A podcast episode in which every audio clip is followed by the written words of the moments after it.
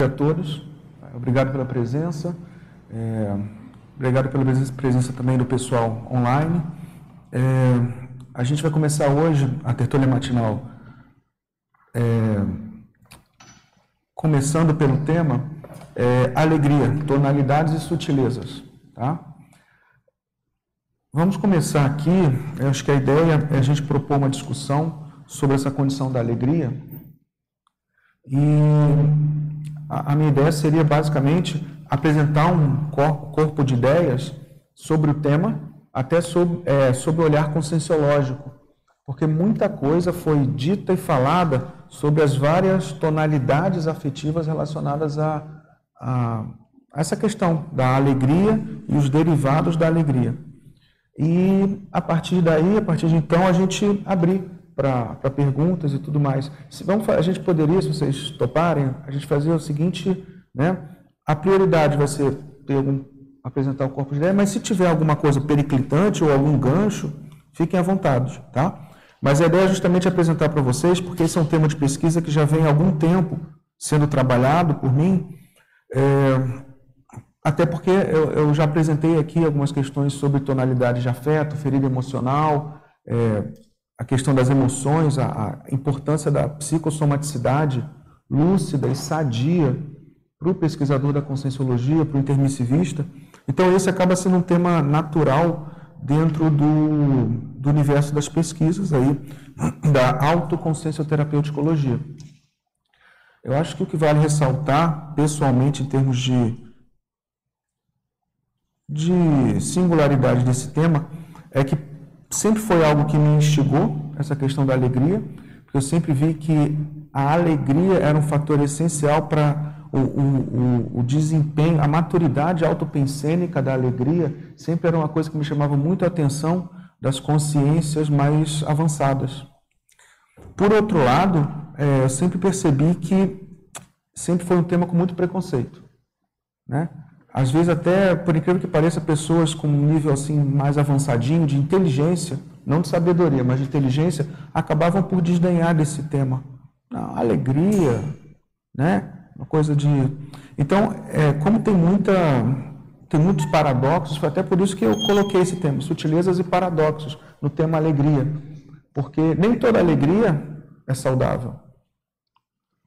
Mas a alegria saudável parece ser chave por uma evolutividade sadia, por uma evolutividade mais plena. Então, é, estou bem feliz de estar apresentando esse tema por conta disso. Ele tem os seus paradoxos aí e a sua importância dentro do universo da, da autoconsciencioterapeuticologia e da conscienciologia. Vou passar o primeiro slide aqui.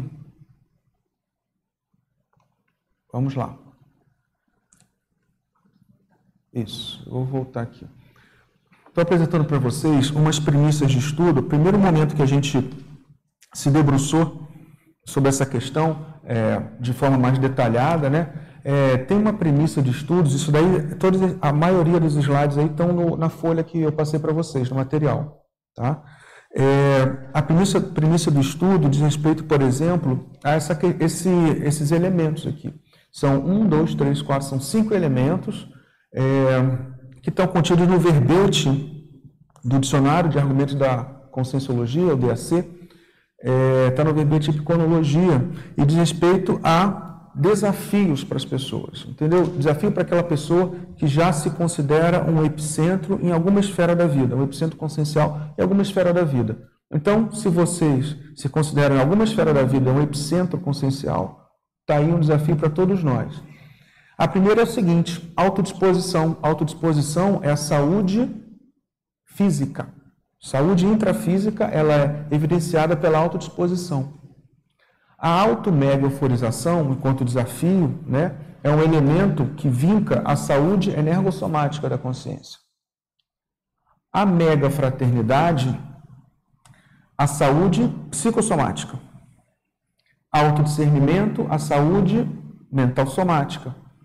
E a serenologia, como um baita um desafio, a saúde holossomática.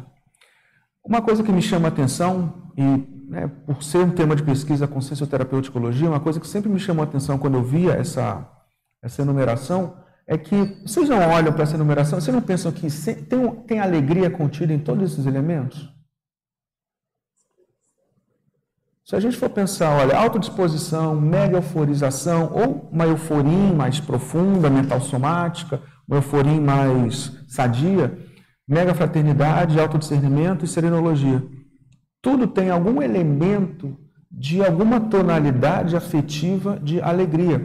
Então, isso me chamava muita atenção do quanto, do quanto é importante saber cultivar com sabedoria a dose certa, a quantidade, a qualidade certa de alegria nessas condições. Não é só dosar, mas é cultivar, é chegar a esse estado, chegar a essa condição. Então, isso sempre me chamou a atenção no sentido de, de é, uma premissa básica para você estudar a autoevolutividade. Tá? Para que a gente possa é, trazer umas definições, para a gente também alinhar algumas definições, o que vem a ser, é, até porque, mais uma vez, quando a gente fala de alegria, a gente está falando de afeto, psicossomaticidade, e, eles, e os, a psicossomaticidade trabalha muito com tonalidades, com questões que não são absolutas, tem um pouquinho mais, um pouquinho menos, sutilezas. Então, eu vou trazer para a gente diminuir a abstração do, do que a gente for falar aqui, algumas definições. A primeira definição é a questão da emoção. E essa definição é mais ou menos consensual na, na literatura médico-psicológica, que é o seguinte: a reação neuropsicofisiológica aguda, espontânea, intensa e de curta duração. Isso é emoção. Sempre faça um conteúdo significativo, promotora de alterações físicas e orgânicas. Primeira condição a chamar atenção aqui. Quando tem emoção, tem um conteúdo significativo para quem se emociona. Então, o estudo, a autopesquisa do, daquilo que, te, que é significativo para você é uma coisa muito importante quando você for trabalhar e autopesquisar qualquer emoção. Por que, que isso é significativo? Por que, que isso mexe com você? É saudável, é patológico, tá? E sempre, quando se fala de emoção, né, uma reação neuropsicofisiológica. É algo agudo, espontâneo, intenso, de curta duração e que é, tem uma característica de deixar marca no corpo. Marca que eu digo assim, uma expressão corporal, né?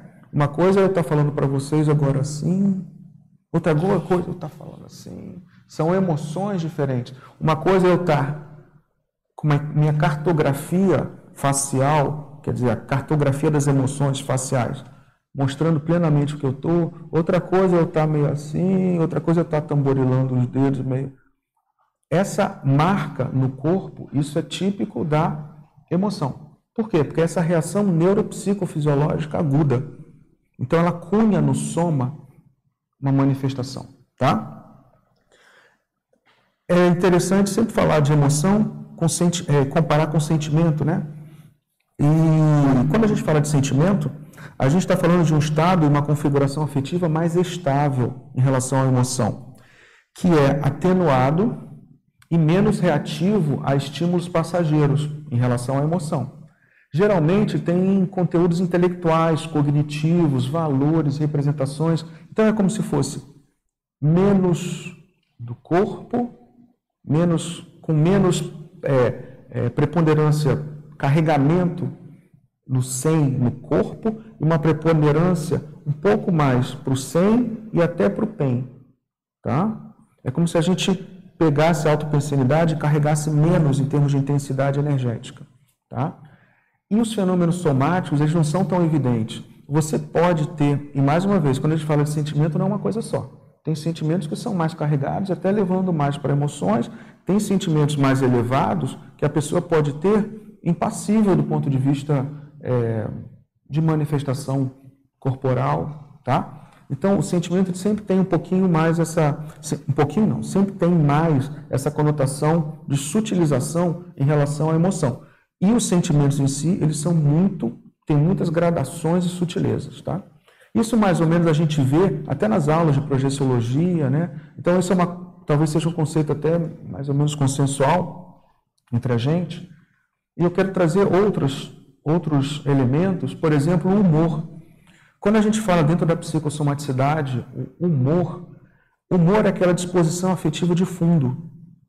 Se a gente pensa assim, ah, hoje eu estou de mau humor, hoje eu estou de bom humor, quer dizer, a gente sempre fala num período de dias, horas, sempre é, um, é uma, uma disposição afetiva de fundo. Ela é menos, é, em termos de tempo, ela é menos, ela é mais duradoura né, do que emoção e mais duradoura do que o sentimento. Tá? Aquela emoção de fundo que ela acaba dando cor, brilho às experiências, as, as experiências psíquicas que a pessoa tem. E geralmente ela permeia toda a experiência psíquica. Uma coisa é você ter uma experiência de bom humor, outro de mau humor. A cor que você dá àquela experiência psíquica é outra. A alegria está contida em todos esses elementos. Você pode ter alegria emoção, emoção bruta, emoção mais leve. Você pode ter alegria com sentimento, sentimento mais elevado. Você pode ter alegria contida no teu humor. Tá? E, dentre todos esses elementos, o afeto é aquela, aquele conjunto. Ou seja, aquela dimensão da autopensanidade que é geradora de cor, brilho e calor das experiências traduzida pelo que a gente tem de emoção, sentimento, humor, então, quando a gente fala afeto, é o conjunto de tudo. Tem uma condição mais intensa, que é, o, é o que é a emoção, menos intensa, que é o sentimento, e aquela mais duradoura, que é o humor. Tá? Pelo menos esses conceitos são importantes para a gente poder colocar aqui é, algumas condições. Só que o que, que acontece? Nós vivemos uma, uma, nós temos uma vivência, nós estimulamos uma vivência parapsíquica plena. Né? Nós sabemos, por exemplo, às vezes a gente está paradinho, trabalhando com energia, os parafatos acontecendo, e isso repercute na nossa psicossomaticidade. Quem foi aqui que já foi influenciado por uma consex com um padrão, por exemplo, transcendente de sentimento, e isso nos impacta? Quem foi que, por outro lado, a gente participou já? Quem foi que aqui, que de repente participou de alguma assistência trabalhou em alguma assistência, e aquilo de modo fugaz pode ter rebaixado o humor, de modo fugaz, assistencialmente falando. Isso a gente chama de para-afetividade, são os para-afetos, são as para-emoções, para-humores, para-paixões, para-sentimentos. É o conjunto de fenômenos parapsíquicos baseados em ampla modalidade de vivências psicossomáticas experimentadas na forma de para-sentimentos, para-emoções, baseado nisso tudo na para, no parapsiquismo. Seja a paraafetividade da consim, seja a paraafetividade da consim projetada, ou a paraafetividade de uma consex, que vai viver para gratidão, para paixões, para sentimentos, tá? É, você a gente pode, por exemplo, ver as questões do, da paraafetividade, é muito falada no livro Projeções da Consciência, por exemplo né, naquelas, naquelas, naqueles capítulos em que o professor Valdo coloca é, aquelas vivências de para-gratidão, de, até para-admiração em relação a algumas consciências. Tá?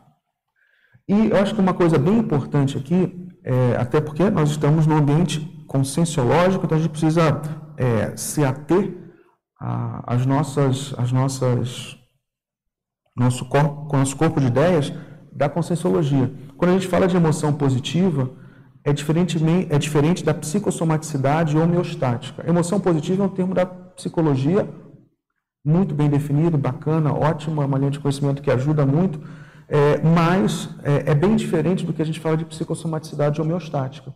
Quando a gente fala de uma vivência é, paraafetiva, afetiva, psicossomática como um todo, homeostática, sadia, a gente está falando de é, tonalidades de afeto, de, psicossom, de psicossomaticidade, que não reduz o autodiscernimento, em que não tem, por exemplo, envolvimento de consciências patológicas.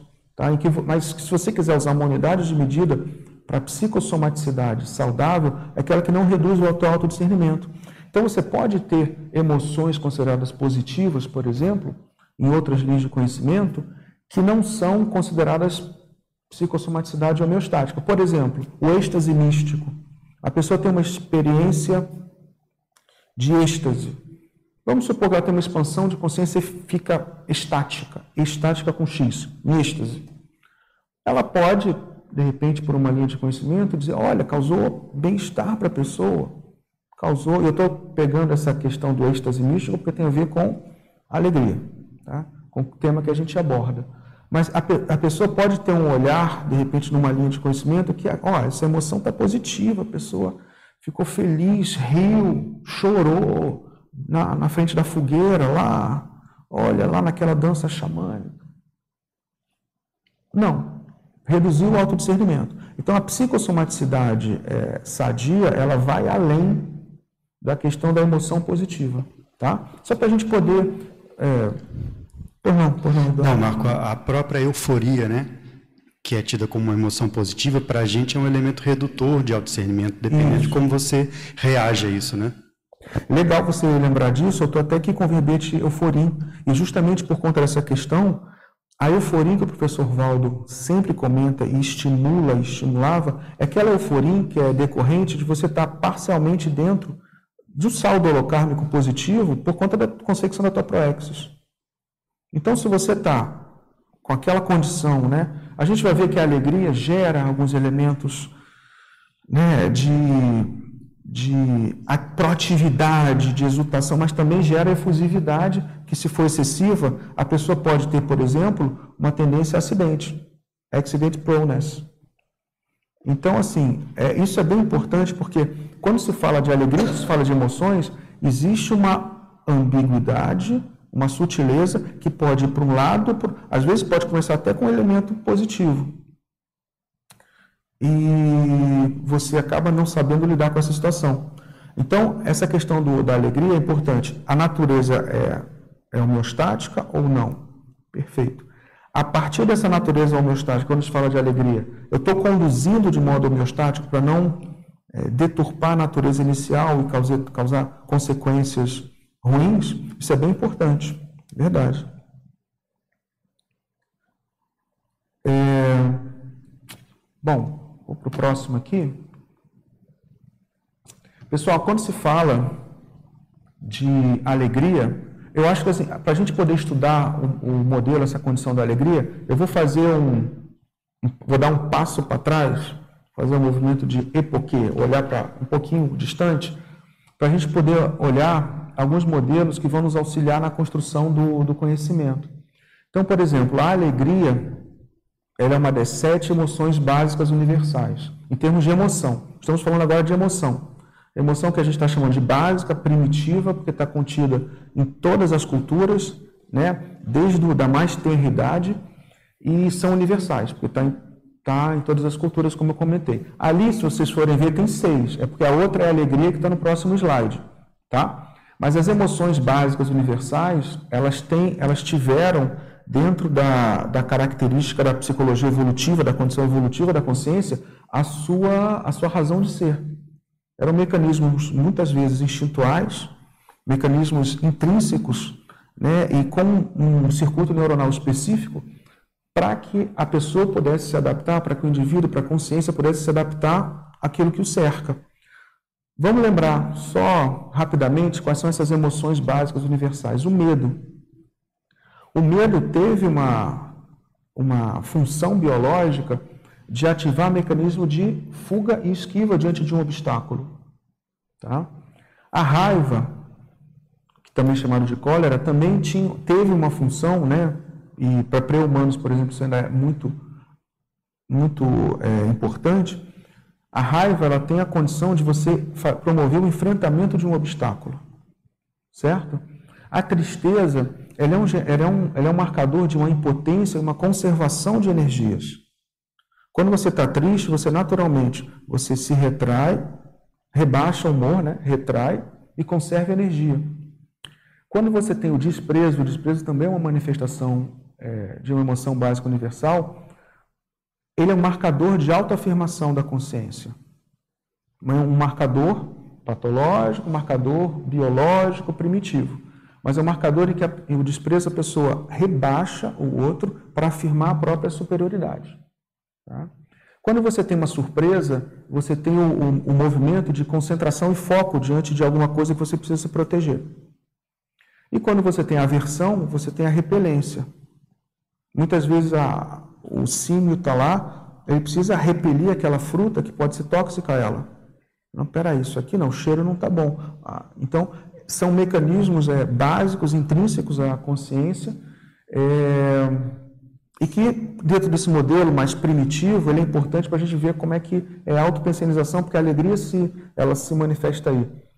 Uma coisa que é interessante é o seguinte, quando pelo menos quando eu estudava, eu falei, não, é, eu consigo ver o medo como algo, né, é, algo de autoproteção, a raiva como autoproteção, eu consigo ver, mas a alegria, por que, que a alegria é uma autoproteção?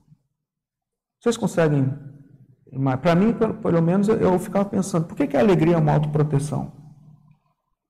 Por que, que a alegria, emoção, ela é autoprotetora?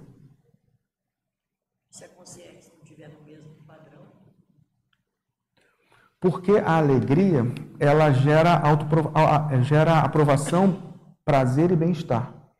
Então, naquele momento em que você tem uma, você tem uma explosão neurofisiológica, mudando inclusive o teu corpo, a tua expressão facial, você fixa com aquilo que do ponto de vista de luta pela sobrevivência, você pensa, opa, isso aí tá bom, isso daí não me altera, isso aí me dá bem-estar, isso daí não me agride, não me ameaça.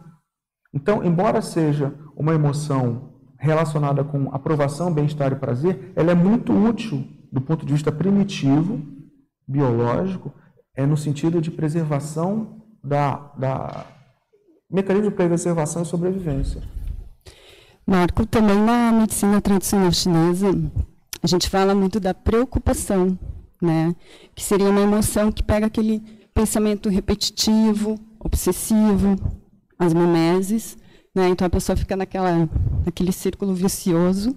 E aí a ruim também seria uma emoção negativa, né, no fato. É, é a antecipação, né, de alguma uhum. coisa. É, é. É, ansiedade. Isso. Isso. E a alegria também ela teria a função de autoproteção por a imunidade, né? Consegue aumentar a imunidade. Imunidade. Sim. Isso. Sim. A gente vai ver aqui umas, umas condições é, ortopensênicas, patopensênicas e neutras da alegria. Mas uma delas, ela aumenta a imunidade, sim. Isso é verdade. Pela diminuição né, de radicais livres, né? E, inclusive, neurotransmissores que são euforizantes e trazem bem-estar e alegria. É, eu vou trazer em alguns slides, inclusive, existe uma hipótese trazida pelo professor Valdo, que a neuropsicofisiologia do serenão é diferente por conta disso, em termos de macrosoma maceteado. Então, é possível mesmo. Ei, Marco, pensaste em alegria como mecanismo de fuga também? É, a, a alegria, ela vai passar, a gente, a alegria é um primeiro nome. Você pode qualificar a alegria de várias maneiras, né? Já aproveitando, você tem alegria que é esquiva, e tem um porquê disso. Você pode ter uma alegria hostil, que aí a alegria esquiva é alegria com medo. A alegria hostil é alegria dominadora. Vocês já viram o macho alfa rindo, despreocupado, não tem nada que me ameace. Então, assim, alegria do ponto de vista é, de pensenidade, você tem patopensenidade, ortopensenidade e você tem a condição neutra. Mas tem sim. Então, olha só, vamos passar para a alegria especificamente. A alegria, eu trouxe é, esse, essa definição de alegria do verbete. A irmã está aí para me ajudar, foi ela que trouxe no verbete alegria, né? E aqui não está ipsis literis por uma condição de condensação aqui no, no, no slide mas é um estado de júbilo, contentamento ou satisfação íntima caracterizado por sensações psicossomáticas agradáveis, manifestas pelo sorriso, pela risada, pelo olhar, bem como pelo padrão da holosfera consciencial.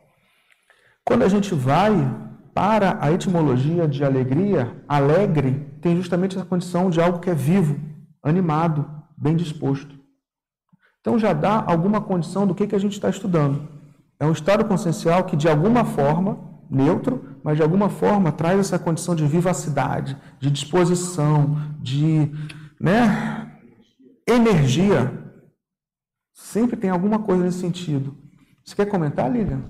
Eu queria voltar um ponto. Pois não. É, Marco, quando foi falado da alegria no sentido assim de, de um mascaramento, né? Do, tô falando ah, do traço mais nosográfico. Aí não poder, eu vejo assim, não está mais dentro de uma pseudo alegria, porque não é bem uma alegria, né? De é, tipo, não, não há bem-estar. Não, Aí está dentro desse do que você define como alegria, dentro dessa. Tá, porque como eu estou colocando a alegria como, como aquela emoção primitiva, e a partir, de, a partir daí todas as tonalidades afetivas se derivam.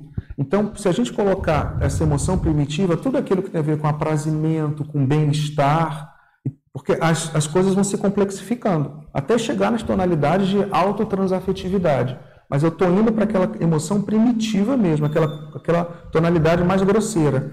Então, essas coisas que dizem a, a ver com alívio, com bem-estar, com prazer, estaria nesse grande eixo dessas tonalidades afetivas da alegria. Mas daí, no caso da pseudo-alegria, ela não traz nenhum bem-estar. A pessoa está mascarando isso. É. Ela passa para o outro, mas ela não está. É. é. isso que eu fiquei em dúvida, entendeu, mãe? Entendi. A questão, a gente pode trazer quando eu, quando eu passar, tem, um, tem uma condição, quando eu passar ali a questão da neurobiologia da alegria, tá. a gente vai ver, por exemplo, que a, a, alegria, por incrível que pareça, ela também está relacionada com alguns elementos que compartilham a pensinidade, por exemplo, do medo, da dominação, da raiva, do mascaramento social, da sociosidade. Então, assim, a gente vai ver que, por exemplo, é muito comum. Vocês já viram, por exemplo, aquela pessoa que está na berlina por alguma coisa. Então a pessoa está sendo questionada, interrogada, alguma coisa. Aí ela começa a querer responder. Não, é, ela está com medo predominantemente. Não, peraí, por que, que você fez isso? Ah, por causa daquilo, daquilo. Ela está lá respondendo uma inquirição, uma pesquisa e tudo mais. Ela está pressionada. O que está predominando é medo. Ela está insegura. Mas a cada pergunta que ela se safa, aquela estratégia de não ficar na berlinda também gera um mini, uma mini alegria, que é o alívio. Isso que é importante e que eu estou querendo enfatizar aqui. As tonalidades de afeto, elas, elas são muito variadas em termos de intensidade, mas, mas elas se mesclam também.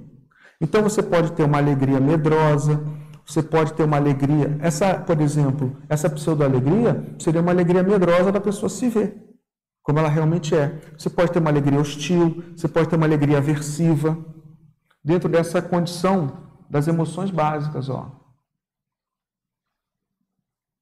Aqui. Alegria nervosa, alegria triste, alegria surpre surpreendente, surpresa. É, às vezes é, entra no mecanismo de defesa. Isso. Mas assim, o que eu entendo, né, Lilian, é, é isso que o Marco falou. Aquilo está é, tá gerando um alívio. Então, não deixou de existir a sensação de mal-estar que ela está, mas ela está buscando uma estratégia para se sentir melhor. Então, de, de algum modo, ela mascara aquilo, né? É, isso. Entendendo como se fosse um bem-estar negativo. Tipo, a pessoa trouxe daquilo, para ela teve algum tipo de bem-estar. Eu entendi assim, para eu conseguir me. Eh, né? E, e, esse exemplo que você está trazendo, ele é muito ilustrativo de formas patológicas de alegria. Sim. Ele é bem ilustrativo. É, mas eu só perguntei pelo, pelo conceito mesmo da, é. da alegria, porque eu gostaria de entender melhor, assim. Mas, ok. Então, olha só. Funções biológicas da alegria você está evidenciando um prazer, uma aprovação para autoproteção de possível ameaça. Pessoal, eu estou trazendo funções biológicas da alegria primitiva, tá? Aquela inicial. Tudo que a gente está falando é que a gente quer é qualificar a alegria. Para uma alegria rumando de uma alegria primitiva para uma alegria consciencial. Mas a alegria, como emoção primária, ela é para autoproteção. Opa, isso aqui isso aqui está correto, isso aqui deixa como está. Isso aqui está me, apraz... ah, tá me trazendo prazer, está me trazendo né, é, aprazimento. É um mecanismo oposto ao sofrimento físico e psicológico. Enriquece o significado da, da, da experiência vivida. Então, a pessoa, naquele momento que tá, ela está alegre, tem um enriquecimento psíquico, que muitas vezes ajuda a fixar. Opa, isso aqui é importante, certo? É, quem não lembra da comfort food, né? Nossa, mas eu comi. Outro dia eu estava passando, é comfort food, era a loja de brigadeiro. Aí tinha uma moça assim, nossa, isso lembra minha infância. Até porque a alegria, e vocês, vocês vão ver todas as emoções, elas trabalham com isso. Elas trabalham com estimulação do hipocampo. Então, as emoções fazem o seguinte: você tem aquela condição de proteção, de proteção à tua vida, aí você naturalmente você acessa a biblioteca de informações já vividas para saber se aquilo, por aproximação simples, é alguma coisa relevante ou não.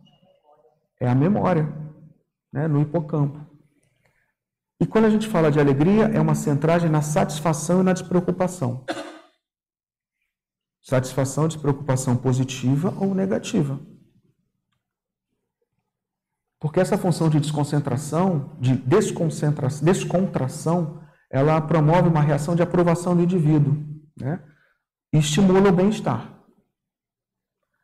E aí, como eu falei, você tem um elemento ali, um elemento que está vindo, que, é, que, te estimula, é, uma das coisas que você faz é dizer, peraí, por aproximação simples, dentro do que eu já vivi, isso aqui me lembra essa outra coisa que é aprazível, e isso reforça a experiência psíquica.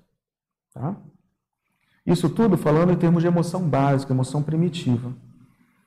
Quando a gente tem esses marcadores, é, essa emoção básica, as condições podem ser neutras, positivas ou negativas.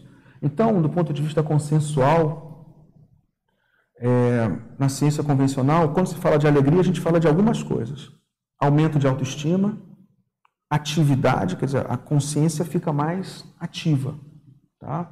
bem-estar, capacidade de resolução, contentamento, despreocupação, disposição, efusividade entusiasmo, entusiasmo, exuberância, a felicidade, motivação, prazer, satisfação e vontade.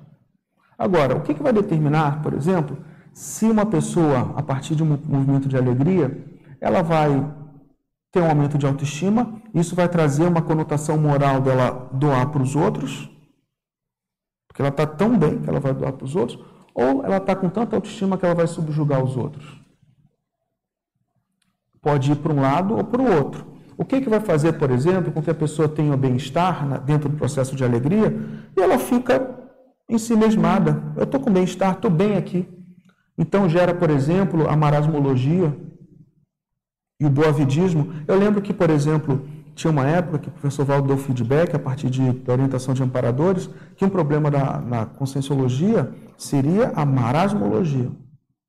Às vezes a pessoa está em marasmologia porque ela está bem com ela mesma, mas aquele prazer altruísta de se abnegar a favor do outro não é algo tão motivante. A pessoa está bem. Ou não está tão bem assim e finge que está bem, como a Lilian colocou. Não está tão alegre assim quanto. É por isso que muitas vezes a gente ainda evolui através das crises, né? Isso, que é aquele estímulo que te incomoda. Isso. E aí você sai dessa condição de prazer, né? Muito bem lembrado. Que é estagnante. O prazer estagnante. Perfeito. Qual é o melhor? É o contrário, né? A pessoa tem uma efusividade pessoal, a pessoa, por exemplo, tem uma disposição, uma felicidade, um prazer e ela quer doar para os outros. Esse é o melhor, não é isso? Então, assim, a alegria, ela é neutro, ela é neutra, ela pode inclusive ser estagnante se a pessoa se encastela num mini bem-estar.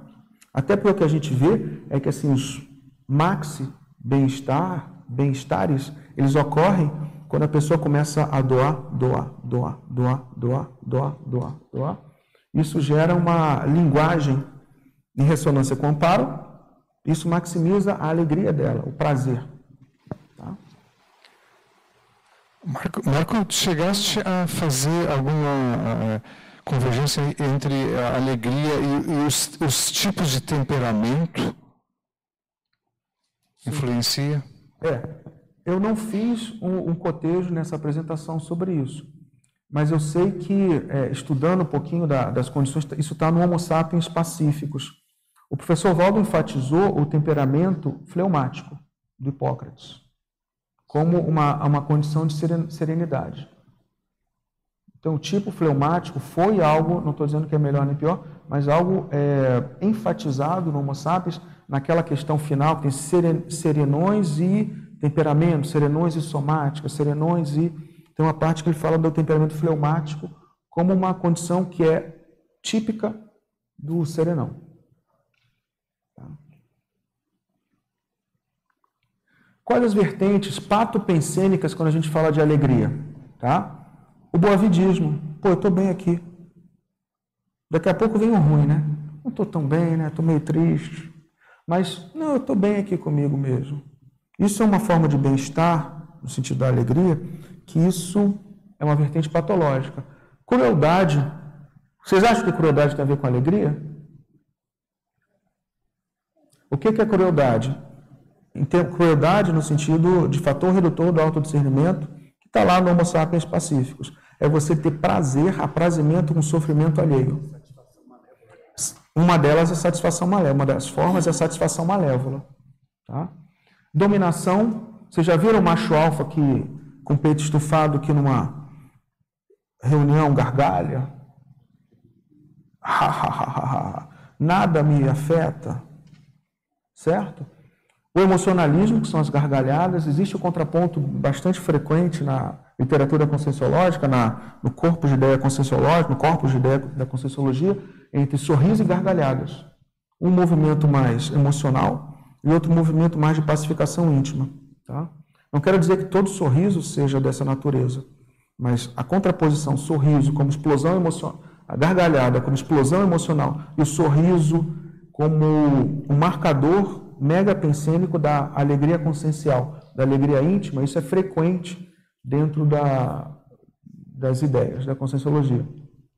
Aquelas formas de de humor ácido, escárnio, hedonismo, né? a impulsividade. Tá? Vamos lembrar, a pessoa pode ter uma euforia positiva, né? e daqui a pouco é, ter um processo. Eu lembro que quando eu estava na primeira semana que eu estava atendendo, que eu comecei a atender na consciencioterapia, né? Ah, primeira semana, tá, não sei o quê. Aí eu fui fazer um trabalho de voluntariado que eu fui pegar um. É, naquela época a gente usava muito distribuição de flyer, né? Então a gente foi na gráfica pegar. E tinha, há uns 5 metros atrás, um poste que eu tinha estacionado atrás do poste. Aí eu, ah, legal. Eu não estava assim, mas por dentro eu estava assim. A minha ambiência autopensênica era ah, ah, euforia, legal, não sei o quê. Aí eu saindo do, do, da, da gráfica. Eu olhei para trás. O que foi que botou esse poste aí? então foi a minha euforia que, de um processo positivo, eu estava dentro da minha programação e tudo mais, cheio de energia, psicossomatricidade não dominada, custou um bocado de dinheiro. E ainda bem que não teve um acidente maior. Te lembra disso? Então, assim, é, isso é um, é um exemplo de, a partir de uma coisa que é positiva, você passa a ter é, um elemento que, que não é positivo. Você quer comentar?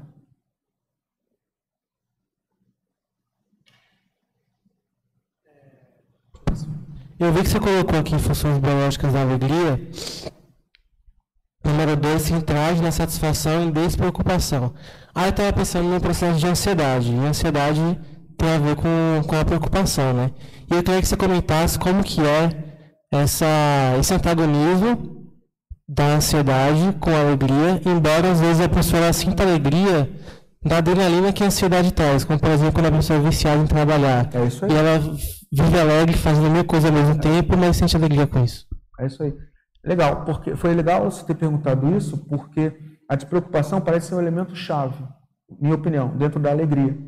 Porque você pode rumar nessa questão de despreocupação por um autocontentamento sereno, por uma autoconfiança em relação ao que você está fazendo, e principalmente a alegria que se trabalha na conscienciologia por conta da assistência para a humanidade, assistência parapsíquica. Porque existe um aumento de autoconsciência como se você tivesse passando a nadar com a cabeça fora d'água em relação à, à tua própria vida. Você sabe para onde você vai, tem uma condição de você se autoconscientizar. A conscienciologia traz isso, você se autoconscientizar de várias maneiras. em relação a ciclo existencial multi, é, ciclo multi-existencial pessoal, né? É, em relação à, à multidimensionalidade. Então, assim, o processo da despreocupação, eu penso que é algo chave. Por quê? Porque você deixa de acionar os mecanismos instintuais de autoproteção, que são muitas vezes emocionais, são egocentrados, são egoísticos, e você começa a abrir. Cada vez mais está se vendo que para que, para que você tenha alta performance, o movimento é de abertura. Alta performance em vários, é, vários elementos da SOCIM, no trabalho, nos desempenhos coletivos, estudos relacionados ao aumento do desempenho pessoal e coletivo. É, quando você está sob pressão, não é acionar os mecanismos de você se fechar em você mesmo. É você, é o contrário, você é saber abrir. Isso é um elemento importante da despreocupação. Se você é muito preocupado, no sentido até do controle patológico, você faz isso aqui. Por outro lado, a expressão equivocada tem a despreocupação equivocada tem um problema, que vale para a vertente do não fazer, do estar satisfeito, do no não ter, aí eu não vou chamar de ansiedade, mas não ter aquela inquietação positiva de fazer mais. Então, despreocupação, você pode ir para. Esse elemento que você citou é muito importante, porque despreocupação eu penso que é um elemento chave e que muda tudo na questão da alegria. Como que a pessoa vai conseguir desenvolver aos poucos essa despreocupação sadia? Porque em algum nível ela tem que estar preocupada, porém não de um ponto positivo, não de um ponto patológico. Né? Como é que é isso? Ali? Como é que é esse senso de estou preocupado, mas não é patológico? Não, não estou preocupado, é não se preocupar. A gente, é trabalhar com a autoprofilaxia. Qual é a principal, qual a principal forma de defesa é, da consciência? É o autodiscernimento e o trabalho bioenergético. Isso é a principal segurança. Ontem foi falado sobre parasegurança, né? Teve uma no Megacons, não foi? A, a principal é, condição da pessoa estar segura é a questão bioenergética. E ela está no movimento de despreocupação, ela está cada vez menos egocentrada na autodefesa, ela se abre para o mecanismo de alinhamento com microcosmos e macrocosmos. Isso é o principal movimento de autodefesa.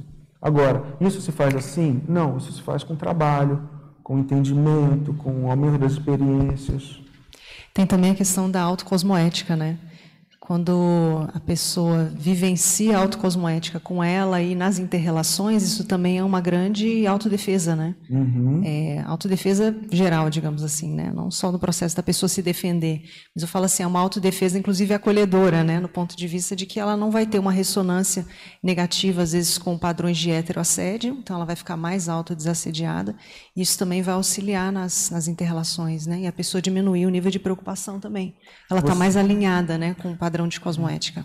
Seu comentário me, me lembrou uma, um verbete no DAC que é a autorrefratariologia. Autorrefratariologia. Você tem várias maneiras de você ser refratário aos desafios humanos. Uma delas é a autocosmoeticidade. Tem a questão da autorrefratariologia pela questão bioenergética. Existem vários, eu acho que são dez tipos exemplificados de autorrefratariedade, que é isso que você está colocando. Como é que eu vou me despreocupar frente aos obstáculos da vida, às dificuldades da vida? Instintivamente, instintualmente, a pessoa faz isso. E pega aqueles mecanismos de autoproteção. O que a gente está querendo lembrar e ressaltar é que é o contrário. É abrir. Não é ser imprudente. Porque a alegria patológica também é imprudente. Dá um senso de onipotência. Tá? Mas esse movimento da pessoa trabalhar a autocosmeticidade, se alinhar com o cosmos e trabalhar esse atributo da autorrefratariologia, tá? isso é muito importante. Isso é complexo? É. Não estou dizendo que é simples e que é assim que com uma resposta eu vou te... Mas o caminho é esse, é a autorrefratariedade. Aos obstáculos da vida. Tá, então, uma das formas da, da pessoa se despreocupar e, e ficar confiante é o processo da cosmoética, mas é aquilo que você falou da, da profilaxia, que aí ela, se ela é profilática, ela não tem por que se preocupar, né? É. é a lógica mais ou menos essa? É. Só que também é o contrário. Quanto mais cosmoética, mais profilática ela é. E quanto mais profilática, mais cosmoética ela acaba tendo que ser. Tá? Podemos colocar ali? Olha, uma outra condição aqui. assim, para a gente terminar esse, esse slide aqui, olha, a, as duas últimas linhas, por exemplo, a condição da alegria patológica com a sedução. Vamos lembrar que você seduzir anticosmoeticamente é você criar uma atração irresistível sobre o outro. Isso tem a ver com a efusividade, com a dominação. Tá? A sociosidade, porque quando você né, você está sendo patológico é, no ponto de vista de alegria, você está querendo estabelecer uma conexão. E muitas vezes você pode, por incrível que pareça, apesar de ter dominação, por um lado, de uma alegria, da, da alegria patológica, você pode ter a vertente que é sociosa, e que você se deixa é, seduzir pelos vínculos é, sociais e você acaba promovendo autocorrupções, ou seja, corrompendo aqueles valores cosmoéticos íncitos teus e que, em nome do grupo, você acaba fazendo. Isso é, é importante para mostrar o quanto você pode ter uma mudança até de tonalidade de afeto em 180 graus, em termos de patologia. Uma alegria equivocada pode ser fazer um dominador, se tiver, se você tiver hostil, se você tiver, ou você pode querer ser socioso, se autocorrompendo em favor de um grupo, tá? Superficialidade é uma condição que eu, acho, eu vejo muito importante, que contribui muito para mito. É, muitas vezes, quando, gente, quando eu falava, eu estou estudando alegria, as pessoas, mas que coisa superficial. As pessoas não falavam isso. Mas você via que estudar alegria tem uma aura de ingenuidade e superficialidade. Eu vejo, por exemplo, pessoas com caráter de maior, às vezes uma intelectualidade distímica, ah, você está falando isso, isso é ingênuo, né? Isso é superficial. Existem mitos em relação ao estudo da alegria, tá? Por conta disso. Isso daí é bobo, né? Estudar alegria.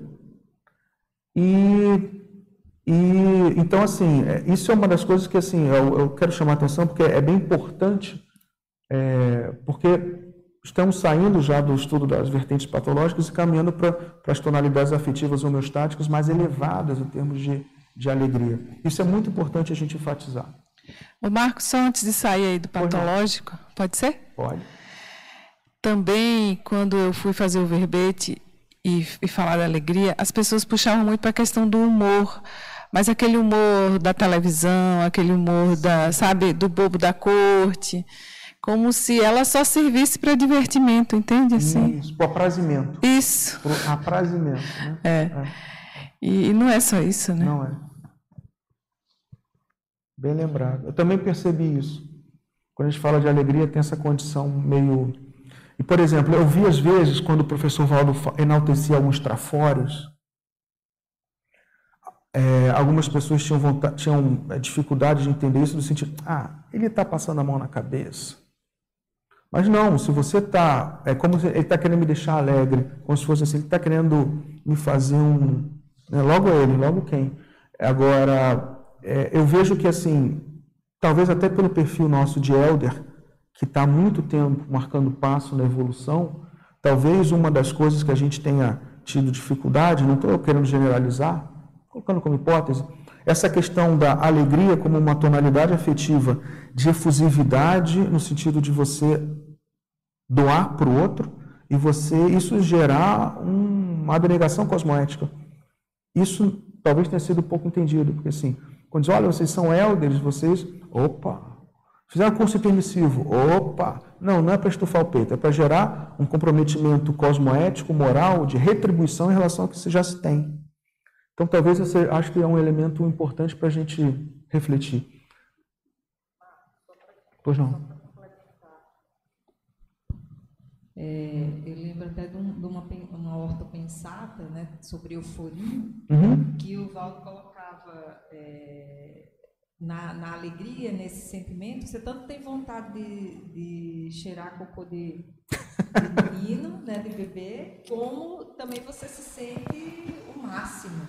Então, isso que pode gerar problema. Né? A pessoa se, né, ela é. se, se sente né, muito e aí vem e na condição a problemática da dominação, né? E, e se a gente for legal, e pensando nisso, continuando isso, se somos elders que marcamos passo porque de alguma forma achamos que já estávamos furando o céu, talvez o uso da alegria patológica tenha de alguma forma contaminado alguma forma de patropensanidade, alguma forma de autopensanidade. A questão da alegria é, pessoal, é para você te dar um senso de autoenriquecimento, você já tem muito, vamos doar. É para essa gratificação e esse dever moral, dever cosmoético de você retribuir. Tá? Não podemos esquecer também que a, a alegria em algumas religiões era, não era bem vista também. Né? Mas tem a alegria do orgulho de não ser alegre. É difícil, né? Marco, a gente pode pensar que a alegria é uma coisa que te dá energia, que te dá potência, né? Isso. E isso vai potencializar os seus traços conscienciais. Uhum. Se são bons, ele leva para o lado da doação, né? É. Se já são egocêntricos, ele te leva para o outro lado, né? É. Então, na verdade, é uma coisa que vai potencializar o que você já tem dentro, né? Isso. Perfeito. Vamos passar agora, pessoal. Eu queria, da mesma forma que Passo a passo sou eu mesmo. O próximo aqui, um correlato cosmético, só para isso aí é só para trazer algumas condições em termos de é, progressão das tonalidades de afeto. Existem correlatos cosmoéticos daquelas emoções primitivas que eu falei. Da mesma forma, por exemplo, se a gente pegar, talvez o item mais falado é o segundo ali.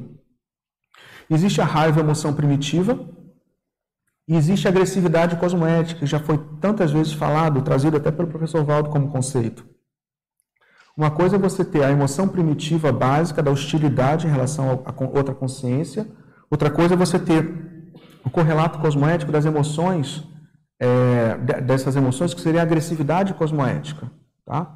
Que é o, o quê? Você ter uma força motriz para enfrentar os obstáculos e as adversidades da sua programação de vida. Isso é agressividade cosmoética. Da mesma forma, existem outros correlatos cosmoéticos dentro dessas emoções primitivas. Por exemplo, em relação ao medo, existe a prudência racional. É um termo, inclusive, do conscienciograma. A prudência racional. Você vai evitar é, uma situação a partir do pensamento racional e prudente, com comedimento de aspirações. A tristeza, como emoção primitiva, né? Mas existe uma condição cosmoética que é bem diferente da tristeza como emoção, que é o recolhimento íntimo. Na tristeza você não retrai as suas forças diante de uma condição.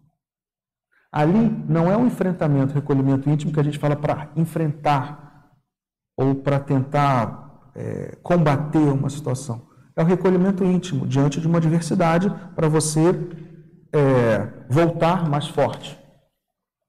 O desprezo, vamos lembrar, o desprezo naquela emoção primitiva que tem a ver com heterodepreciação para autoafirmação, existe a esnobação mental somática, a banana technique, que o professor Val trazia bastante. Você esnoba mental somaticamente uma situação. Você não está gerando desafeição nem nenhum fator redutor do autodiscernimento em relação ao próximo. Mas você simplesmente banana technique. A surpresa, existe a questão da surpreendência sadia.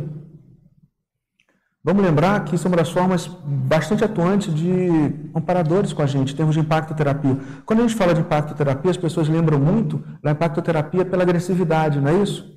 Mas, assim, formas plenas e extremamente eficientes de impactoterapia trazem a condição da surpreendência lúcida, surpreendência sadia. Uma nova abordagem de uma Verpom. Você, olha, eu não tinha pensado nisso.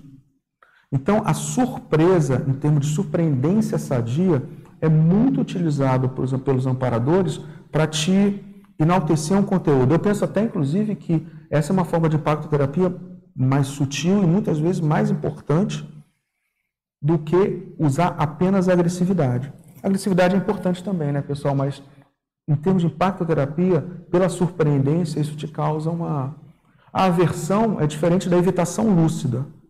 Quando você evita uma condição, existem verbetes, evitação das amizades, evitação de amizades, é, evita, vários termos que têm a ver com profilaxia, tá? em que você não tem aversão, porque na aversão você tem algum nível de desdém também.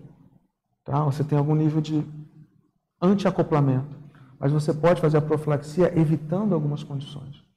E na alegria, eu coloquei ali fraternismo, porque ao invés de ser aquela alegria autoprotetora, opa, isso aqui não me afeta, isso aqui, ah, que bom, isso aqui tá, tá não estou em perigo. É uma alegria mais egóica, de autoproteção, a alegria em que você vai na direção do outro para o aprazimento alheio, para servir, para doar, para assistir.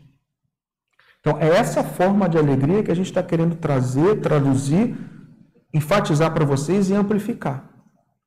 Tá? Essa forma de alegria, da alegria fraterna, o fraternismo, tá certo? Que é um correlato cosmoético mais. Existem várias questões em termos de neurobiologia relacionadas com a alegria. E seria. Eu não quero dizer que todas as estruturas estão contempladas ou estão expostas aqui. A neurobiologia é um fenômeno redundante, complexo e que muitas vezes um mesmo elemento neural ele acaba servindo para duas diferentes é, condições, duas ou três.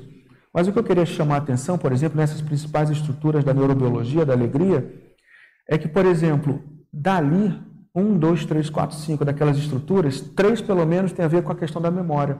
O hipocampo, mas o giro do símbolo e a amígdala também tem a ver com modulação de memória. Então o que, que acontece? A alegria ela ocorre dentro de você de acordo com como você está, como os seus valores estão. Então, por exemplo, é, mais uma vez, você tem um elemento, um estímulo da tua alegria possível que possa te dar alegria. A primeira, uma das coisas que você faz é ir no teu banco de memórias. Então é como se fosse assim: alegria gera alegria. E um tipo de alegria gera a possibilidade de uma qualificação em termos de um aprendizado biológico e também um aprendizado autopensênico de novas tonalidades de alegria. Por isso que eu estou querendo enfatizar aqui a importância da gente cultivar autopensenicamente a alegria e a gente treinar essa condição de alegria de formas cada vez mais intensas, intensas e dominadas. A diferença é que as alegrias é, mais elevadas, elas são intensas, sutis, mas elas são dominadas. Então, esse cultivo autopensênico da alegria, isso é muito importante, tá? Não é uma questão só, isso me deixa alegre, isso...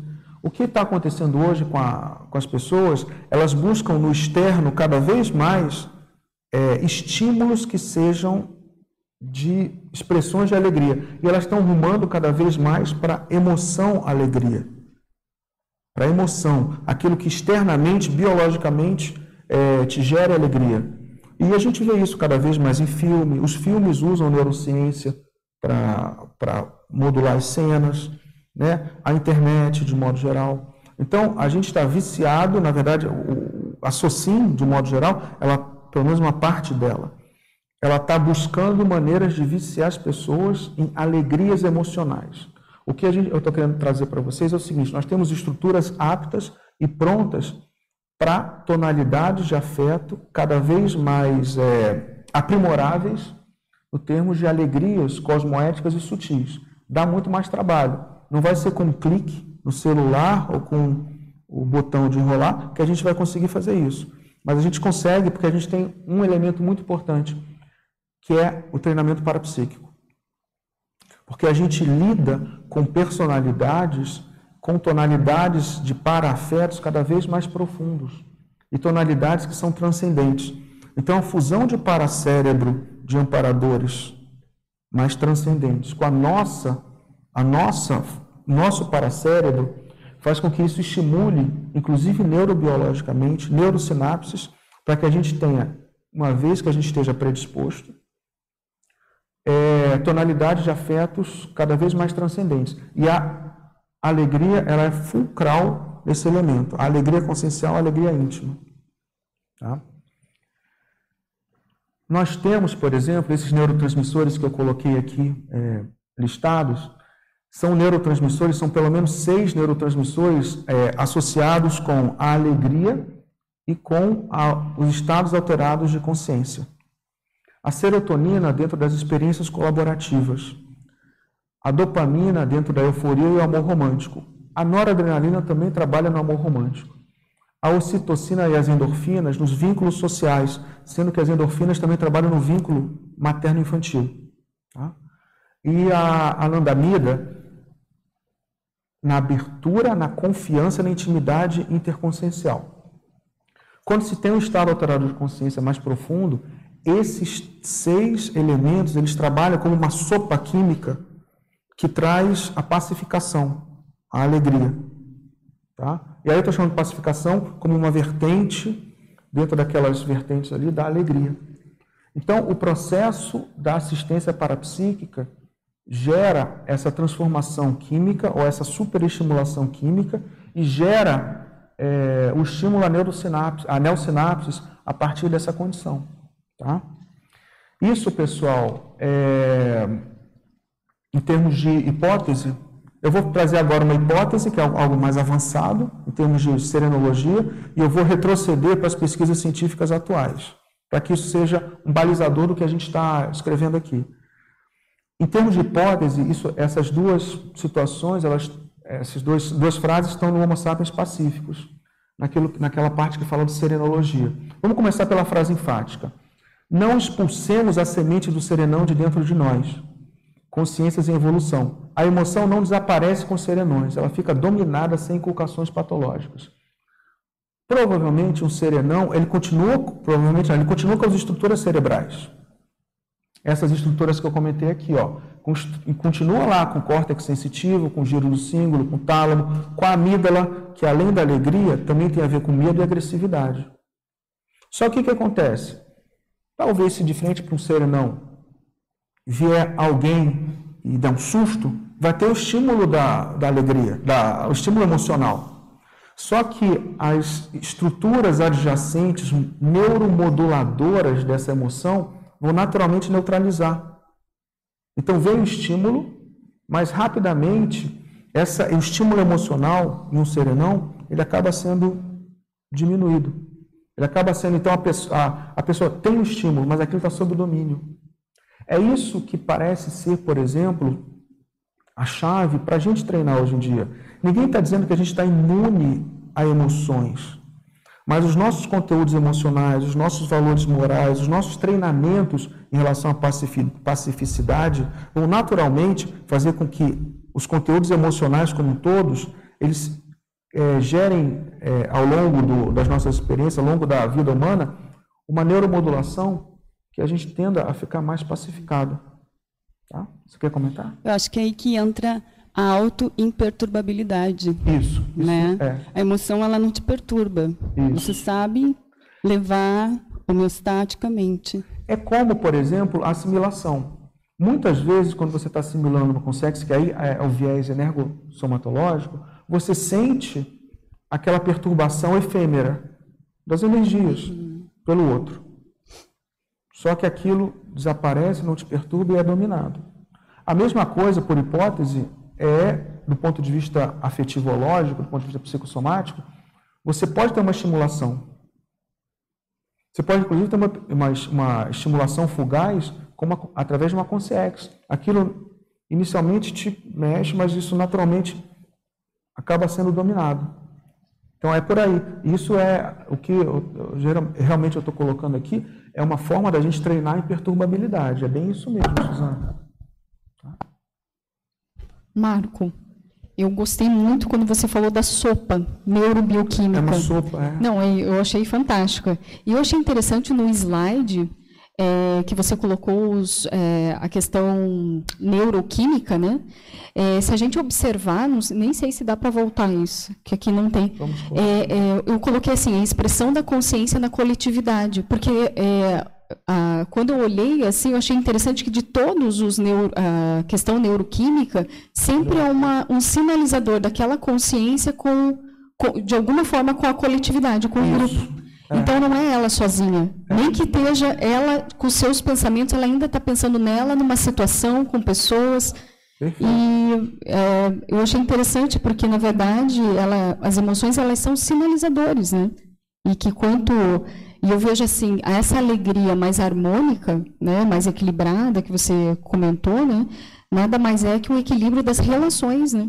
Tanto alto quanto hétero. Concordo né, dentro da E talvez nesse corpo macacão que a gente veio, né, ele é um dos grandes sinalizadores de psicoeducação, digamos assim, que ali você, se a, pessoa puder ver isso, ela consegue, é, se ela tirar essa, né, esse, esse véu das, de como está né, na sua auto-manifestação, ela consegue talvez evoluir mais, mais ágil, né? Mais... Concordo. Eu estou de acordo. E complementando isso que você colocou, Lilian, existe uma hipótese, tá? É, que está em holomaturidade somática, também no capítulo do Homo sapiens é, pacíficos, em que os, o macrosoma do serenão ele vem maceteado, idealmente, ele vem idealizado, ele vem preparado para ele vir com neurotransmissores chaves que funcionam como tranquilizantes naturais. Vamos lembrar, ele já tem a pacificação na paragenética dele, o serenão. Tá? Mas, por conta dessa pacificação, ele não precisa mais trabalhar com os choques psíquicos e os traumas emocionais da vida social. O serenão não precisa mais disso. Ele já está sereno, já está em pacificação serenológica. Então, ele vem com um macrosoma preparado que funciona como tranquilizantes naturais. Tá? Por quê? Vamos lembrar, o, a gente não usa, né, tem essa máxima, vocês já ouviram tanto falar, 100% das potencialidades do nosso cérebro.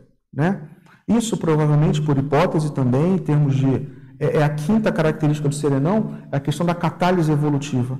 Por hipótese, aquelas consciências mais primitivas, de, em termos de Homo sapiens, elas foram, ela, é, elas foram, tiveram soma utilizado por consciências serenonas e catalisaram o cérebro humano. E isso ficou como legado evolutivo serenológico. O cérebro humano, o cérebro humano é um legado evolutivo, legado somático para a gente. Quanto mais a gente aprende a usar o cérebro humano em termos de neurotransmissores, essa pacificação doadora, a gente evolui na capacidade de utilização do cérebro. Certo? Quando um, um serenão ressoma, por hipótese, ele já não precisa é, ter a mesma formação neurosináptica do que a gente. Ele tem provavelmente, inclusive, neurotransmissores que ainda nem foram descobertos pela medicina, em que protege essa consciência desses choques psíquicos, choques emocionais, que para ele não precisa. Agora, para a gente que não está podendo tanto, que não está com essa Marco, bola toda, a gente precisa. Eu gostei, gostei dessa. Eu vou fazer perguntas, hein, assim, aleatoriamente. É, no caso assim, do serenão, eu coloquei como hipótese assim, como ele tem uma memória, eu estou falando não só física, vamos falar de memória é, eu coloquei essa hipótese, ele consegue ressignificar as coisas muito mais rápidas. Então, me parece que o hipocampo, essa parte de memória dele, então. ele tem muito mais coisas positivas, não porque ele só teve coisas positivas, é porque ele ressignificou isso. E ele consolidou isso no paracérebro e cérebro. Então, sempre quando ele, ele eu vejo assim, ele pode ter desconfortos na, na, nas, nas convivências, que eu acho que Deve ter níveis, Sim. até por causa da reurbanização, né? não é Sim. tão fácil assim, né? Conviver com. Eu penso que no nível dele ainda deve ter alguma coisa, porque ainda tem consciência livre, né? Do serenão, mas ele consegue fazer essa agilidade do reprocessamento e processamento da memória. Concordo. Mas você acha então que bioquimicamente deve ter coisas assim que extrapolam que porque eu achava, sabe, Marco, que ele conseguia devido ao processo da memória ele conseguia é, administrar melhor a, a, a bioquímica, entende? Ele conseguia fazer isso naturalmente. Mas você deu uma coisa bem nova que eu achei interessante. É. Pode ter, então, você é, acha uma. Na verdade, sim, foi o professor Valdo que trouxe essa hipótese. Ah, perfeito. E vamos lembrar como é que é a condição do macrosoma. O macrosoma A menor é aquele macrosoma que é para anular teu trafar para você seguir numa programação. Ok. Você é um completista, mas não é essa coisa toda assim, né? Precisa anular o trafar para você potencializar a próxima programação de vida. No macrosoma A maior, não é, você não está anulando um trafar, você está potencializando um trafor. E aí tem toda a lógica de uma consciência serenona ter essa potencialização neurosináptica. Com novos neurotransmissores. Novos, ainda não identificados pela, pela, pela medicina, pelas ciências, pela neurociência de modo geral. Isso é trazido pelo professor Valdo como hipótese. E isso tem lógica no sentido das potencialidades ainda não exploradas pelos humanos. Né? É a predominância da paragenética, né? É, Se a gente for pensar. Ele consegue modificar o, o é. corpo, o soma biológico. E o que, que isso tem a ver com a gente? Tem a ver no sentido, vamos promover neosinapses. Trazendo agora para a gente. Vamos promover neosinapses, né, Luciana? Vamos promover neosinapses, muitas neosinapses, é, é, através da pacificação, através da alegria consciencial. Porque a alegria consciencial dos estados alterados de consciência ela estimula todos esses seis. É como se estivesse na potencialidade máxima desses neurotransmissores. Existe já muita, é, muita pesquisa, por incrível que, que pareça, fora dos ambientes acadêmicos convencionais, que são as universidades. Existem empresas bilionárias, tipo Google, que eles estão fazendo pesquisas de ponta em relação a estados alterados de consciência e máximo desempenho. Olha a alegria aí. A alegria é a tonalidade efetiva do, do desempenho. A pessoa da motivação. Então, existem muitos. Eu vou passar aqui só para pegar um gancho. Você quer falar mais alguma coisa? Então, a, eu vou comentar aqui. Ó, existem muitas pesquisas, pessoal, bilhões né, de dólares sendo investidos, porque as pessoas querem ter, nessa época aceleradinha que a gente está, as pessoas querem ter maxi desempenho. Tá? Então, é, dentro da, das pesquisas, e existem vertentes da ciência convencional que já assumem as questões da, do estado alterado de consciência. Claro, quando a gente fala, a gente tem que ter o olhar né, correto, assim. Quando se fala estado alterado de consciência para a ciência convencional, às vezes eles colocam tudo como uma sopa de gato. Desde o êxtase místico de pessoas que ficam lá no meio da fogueira na Califórnia, num evento de música, no festival de música, até aquela experiência de cosmoconsciência de, de repente, uma, um parapsíquico mais avançado. Eles estão estudando tudo como um todo e, claro que tem muita confusão dentro do que a gente vê já como especialista do paradigma, mas a gente tem que olhar o que funciona, do que presta para a gente, do que, tá, do que é pertinente né, e utilizável para as nossas pesquisas. Existem quatro elementos fundamentais e que eu quero apresentar para vocês, é, ou propor ou relembrar a vocês, como elementos que são cruciais na indução dos estados alterados de consciência. A primeira condição importante nesses estudos é a supressão do ego. Quando você tem um estado alterado de consciência, isso tem muito a ver com alegria, vocês vão ver daqui a pouquinho. Quando a pessoa tem a supressão do ego no estado alterado de consciência, o córtex pré-frontal está diminuído. A gente chama isso de hipofrontalidade transitória. O que, que é isso? O córtex pré-frontal ele é uma benção. Ele dá o autodiscernimento, dá a capacidade de a gente fazer juízo crítico, ele dá a capacidade de a gente pensar nos próprios pensenes, ele dá a capacidade de a gente fazer prospectivas, mas, como tudo na vida, tem outro lado. As noias, a gente ficar preocupado com as preocupações excessivas. Então, uma série de coisas que acontecem em termos de patologias humanas, depressão, neuroses, tudo tem a ver com uma utilização equivocada do córtex pré-frontal. Então, o que, que acontece? É, nos estados alterados de consciência, uma, a, dentro desse processo de hipofrontalidade transitória, existe a, a chamada supressão do ego. Tá? A pessoa diminui o sensor interno isso pode ser a maior, como pode ser a menor. Ela pode fazer o que a gente chama de autodesassédio aqui. Quantas vezes a gente, ah, para escrever meu livro eu tenho que primeiro fazer meu autodesassédio. Para entrar no estado parapsíquico eu tenho que me tirar os meus próprios assédios. Eu funcionando com o meu próprio algoz. Eu funcionando com o meu próprio algoz é uma expressão equivocada do meu córtex pré-frontal. Ou da atividade do meu córtex pré-frontal. Porque eu não posso coisificar a consciência mas é uma atividade do pré-frontal pré -frontal que está que tá equivocada, tectópica. É claro que quando a gente vê mais ou menos a ciência convencional trabalhando com isso, eles falam em relação a isso. Existe uma hipofrontalidade, uma supressão do ego, que é a pessoa parar de pensar naquele momento do estado alterado de consciência. Parar de pensar no sentido, aquele pensamento infrutífero. O professor Valdo usa no conscienciograma um termo que é a suspensão voluntária da incredulidade. Está na seção, é, na folha de avaliação, em vulgaridade. Então a pessoa voluntariamente suspende aquela incredulidade em relação ao fenômeno. Isso é você causar um silêncio mental, você tirar a poluição autopensênica para você entrar no estado alterado de consciência. Isso é uma coisa que a gente pode treinar e ativamente produzir. Isso é uma coisa que até lá na dinâmica às vezes a gente fala, pessoal, silêncio mental, para que vocês induzam o estado alterado de consciência. Tá?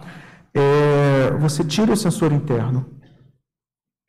Então você tira a poluição mental. Às vezes o pessoal pensa, mas como é que eu vou saber se isso aqui, esses pensamentos são o amparo ou sou eu mesmo? A primeira coisa que ativamente vocês devem fazer, quando vocês estiverem numa atividade parapsíquica, é induzir um silêncio mental, para tirar a poluição dos autopensenes, aquela poluição que tem a ver, muito a ver com relaxamento tira, promove um silêncio mental. Naturalmente, as etapas posteriores vão ser de aparecimento de um látero pensene e de inspirações do amparo. Mas a primeira coisa, treinem, até para não ter um autoencapsulamento, para vocês estarem no aqui agora. Então, treinem esse silêncio mental. Tá? Isso é hipofrontalidade e a supressão do ego. Claro que existem níveis de supressão do ego. A pessoa pode suprimir o ego para deixar de se assediar, e induzir o silêncio mental, a pessoa pode suprimir o ego para já ir para um samadhi, para uma cosmoconsciência. Um senso de unicidade. Mas isso é, são aquelas tonalidades também de, de manifestação psíquica e parapsíquica que né, a ciência convencional ainda não chegou. Um outro elemento importante na, nos estados alterados de consciência é o chamado intemporalidade. A pessoa corta esse, essa condição do presente, passado, futuro.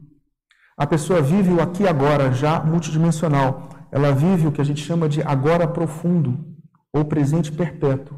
Quando a pessoa faz isso, isso também a pessoa pode treinar ativamente. A intemporalidade. Ela vai viver, tem até a condição da atenção plena, né? Então, a pessoa vive intensamente aquele momento. O professor Valdo coloca isso já, colocava isso há quantas décadas? Aqui agora multidimensional. Quando você vive esse processo, que também tem a ver com essa, com essa hipofrontalidade transitória, você para de sofrer buscando no passado ameaças para o futuro. Então, também tem esse processo de tranquilização. Você vive o agora, o presente perpétuo. E, mais uma vez, é como se você nadasse com a cabeça fora d'água, porque essa condição da cronêmica é agora. Você consegue se localizar para onde você está indo. Então, os estados alterados de consciência têm essa condição da supressão do ego e a intemporalidade. Esses são mecanismos como se fosse uma chave de ignição para a indução de estados alterados de consciência. Todos os, e todas as manifestações parapsíquicas. Tá? Com isso, vem uma condição que a gente chama de naturalidade, é outro elemento, que é o senso de ausência de esforço e que tem muito a ver com automotivação. A pessoa começa, por exemplo, a ter prazer e aquele esforço deixa de ser um. É, finalmente pega no tranco. A pessoa começa a ter um estado de. Exatamente, tem a ver com o estado de fluxo intraconsciencial. Porque a pessoa começa a fazer aquilo com esforço, é, sem esforço, focado no aqui e agora, com máximo desempenho, tá? e dentro de um estado é, alterado de consciência. O Eduardo lembrou aqui de uma condição chamada estado de fluxo. Que é essa condição em que você está muito presente no aqui e agora e você tem um, uma, um pico de desempenho baseado num, num senso de ausência de esforço. Tá? O, pico de fluxo ele não é necessariamente só atrelado a condições parapsíquicas, é bem importante lembrar. É, o, o, o, estado de fluxo, que foi descrito por um psicólogo, por Mihaly, no, no meio do século, na metade do século XX, está é, tá sendo muito estudado por atletas, por militares, por é, CEOs, porque eles estão comprometidos com a questão do desempenho. Tá? Então, o que estamos falando seria um estado de fluxo dentro de uma vivência parapsíquica multidimensional, que é um pico de estado de fluxo em que você tem a tua teu estado intraconsciencial de máximo desempenho, mas que é potencializado por um campo extrafísico e por consciências extrafísicas. Lembra aquela junção que eu falei de paracérebro com paracérebro? Então é como se fosse um maxi desempenho do estado de fluxo. Porque você tem estado de fluxo descrito em lutadores. A pessoa está lutando e está. Ou, por exemplo, estado de fluxo coletivo de equipe de futebol ou equipe. Então, pessoas que coletivamente estão no estado de fluxo. Então, o estado de fluxo ele é neutro, mas que dentro das nossas práticas homeostáticas, parapsíquicas, transcendentes, é, gente, é, uma das coisas que eu gostaria mesmo é de estimular o estado de fluxo, o estado de fluxo parapsíquico com a gente, com vocês. Isso tem a ver com alegria e tem a ver com potencialização. A minha hipótese é que o estado de fluxo intraconsciencial, mas parapsíquico, ele potencializa muito do, dos estados transcendentes. E a outra, a outra condição desses quatro estados, dos estados alterados de consciência, é a riqueza que tem a ver com a consciência. A, a consciência está vivendo naquele momento uma, uma, uma, uma experiência com natureza vívida, que é cheia de detalhes. E aí vem os lateropensenes, muitas vezes na forma ou de um afloramento daqueles que são conteúdos inconscientes, ou lateropensenes a partir de percepção do campo, percepção extrafísica. Tá? Então, esses quatro elementos dos estados alterados de consciência são é, como se fossem checklists mentais. Pra, eu estou propondo aqui para vocês, para a gente, que a gente faça esse checklist mental em termos de indução de estado alterado de consciência para a gente maximizar as nossas é, atividades parapsíquicas assistenciais. Só lembrando uma expressão coloquial que o professor Valdo usava, que é aquela questão dele estava é, num alto nível de produtividade, ele dizia isso é uma cachaça, né? Isso. Não dá vontade de sair, passam as horas, né? O processo da intemporalidade que você falou, o processo da, daquela imersão intensa naquele, naquela atividade, e aí tem o látero pensene, como você mencionou tudo, né? Então ele falava coloquialmente dessa condição, que é como se fosse uma cachaça, que você não vê o tempo passar, que você está imerso naquela atividade assistencial parapsíquica, né? Intensa. É, eu, eu, eu, lembro dele falando de cachaça na, em termos de escrita, da produção grafopensênica dele. Eu lembro nas quintas-feiras, quando ele fazia a megaforização, ele, ó, por mim eu continuava aqui, mas estava na hora de acabar. Então, essa condição da cachaça, essa condição da naturalidade, você cria o estado de fluxo, tá? Então, a criação ativa desse estado de fluxo, que está aqui, nesse próximo, é uma condição que que existe essa proposta para que a gente entrando em estado de fluxo cada vez mais, e isso tem muito a ver com alegria. Alegria em alto desempenho, tá? Que é o estado de fluxo, que é um estado ótimo de consciência, onde a gente sente o melhor de nós, alegria. A gente sente o melhor de nós, um aprazimento. E a gente atinge o máximo de desempenho. A concentração e foco são tão intensos que todo o resto some. A ação e consciência se fundem. O senso de ego e a noção de espaço desaparecem e o desempenho se eleva. Tá? Isso não precisa ser só no estado de cosmoconsciência, gente. Cosmoconsciência, o samadhi, isso é o pico do máximo da nossa vivência. Mas existe a indução rotineira de mini estados de fluxo em que a gente pode se inserir, e aí estou lembrando duas condições, é trabalho parapsíquico, a TENEPS, quem se candidatar e quiser construir uma UFIEX, trabalhos intelectuais parapsíquicos, que é a escrita da, da Mega GESCOM, escrita da, da, da, assistência parapsíquica através da, da, da escrita, pangrafia, por aí vai. Mas essa junção, alegria, max, maxi desempenho e atividade parapsíquica é o objetivo do que a gente quer trabalhar aqui nessa apresentação. Tá? E aí não podia deixar de ser, dentro daquelas, daqueles objetivos colocados pelo professor Valdo, a questão da megaforização. A alegria íntima é o motor da megaforização. E é importante, é, isso está no verbete é, mega eufora, euforasiciologia, colocar, não, desculpa, isso está no verbete neoideogenicologia. Ele coloca a importância da pessoa fazer sempre um inventário pós-mega-euforização ou pós-transe parapsíquico. Porque a mega-euforização ou a euforia decorrente do, de um trabalho parapsíquico, ele, ela traz ideias novas associadas. Então, depois que a pessoa entrou em estado alterado de consciência, teve aquela plenitude, né, aquele senso de alegria fraterna, aquela euforia pós-atividade parapsíquica, pós-transe, ela fazer um inventário dessa mega euforização, para que ela possa, então, ter novas ideias catalisadoras da evolutividade dela e de outra. Opa, boa! O Eduardo aqui. Fala. Um verbete chama dividendos da mega euforização, que é justamente isso. Depois da mega euforização, você tem uma série de, de ações ou de efeitos secundários e você pode usar isso como dividendo para o seu trabalho mental somático. Ótimo. Isso, é, essa condição que o Eduardo está trazendo, ela vai de encontro a uma condição que a gente trabalha muito assim. Por exemplo, você está numa dinâmica parapsíquica. E, por exemplo, lá na OIC, eu sou voluntário da OIC, desculpa, eu esqueci de, de colocar aqui né, essa condição, perdoem a gafe, mas a gente trabalha, e a, a OIC é uma IC de autopesquisa.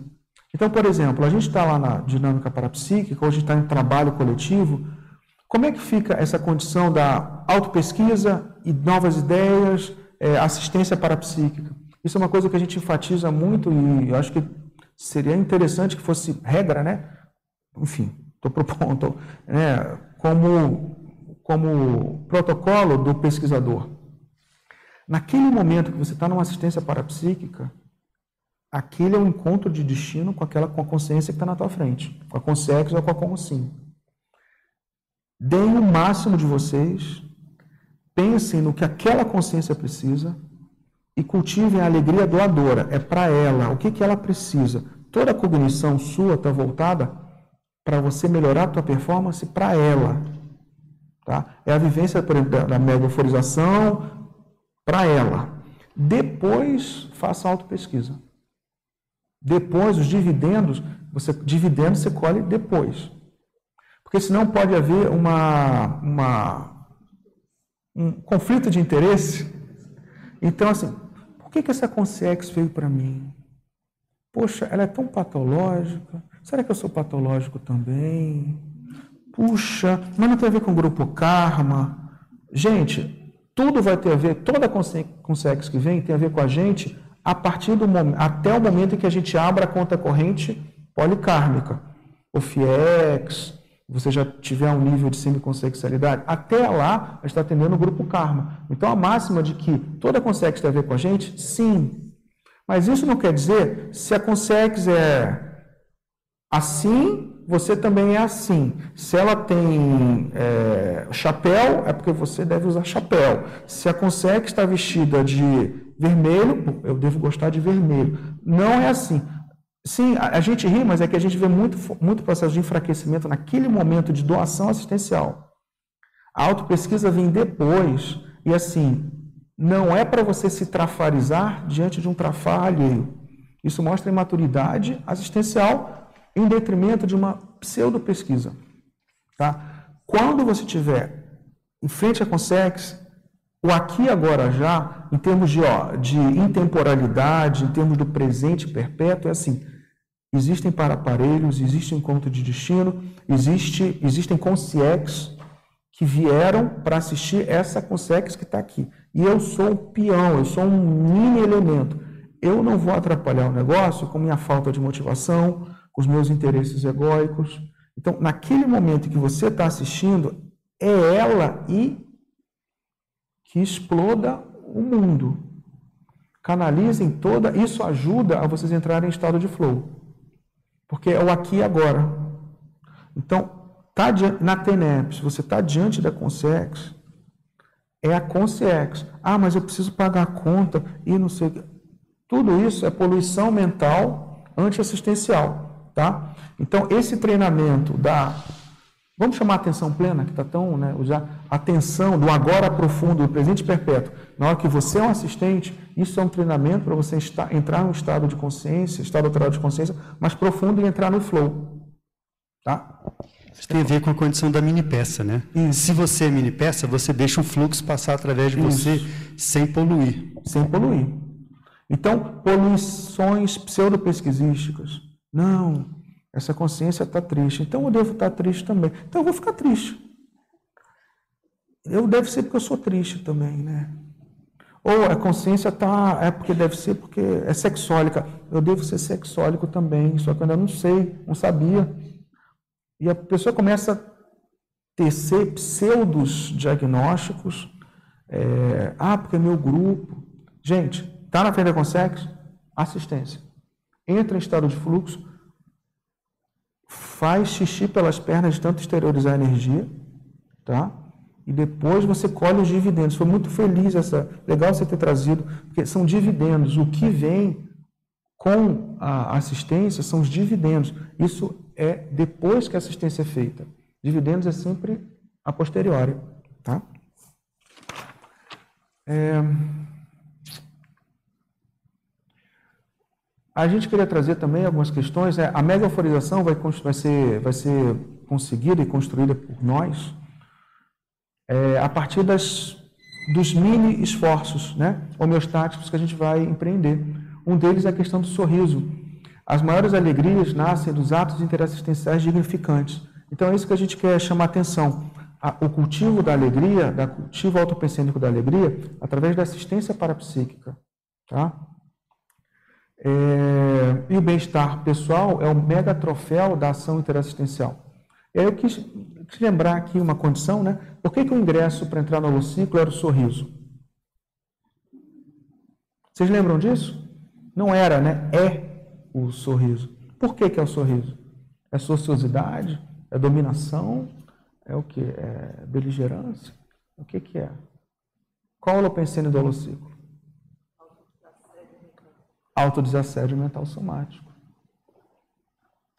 Alguma outra ideia? Por que, o sorriso é o ingresso para o holociclo? Por que, que o professor Valdo pensou nisso? Eu pensei no abertismo. Na, que você está desarmado, você está ali para aprender, né? É. Trocar. Boa, é bem por aí. Alguma outra ideia? Acolhimento. Tudo isso tem a ver com aquelas tonalidades que a gente colocou da, da alegria, uma alegria consciencial, certo?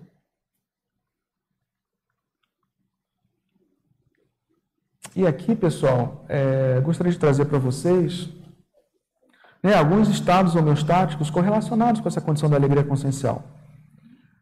O autocentramento, eu deveria colocar a transafetividade lá no final, junto com mega fraternidade, né, mas é, ficou em ordem alfabética, tá?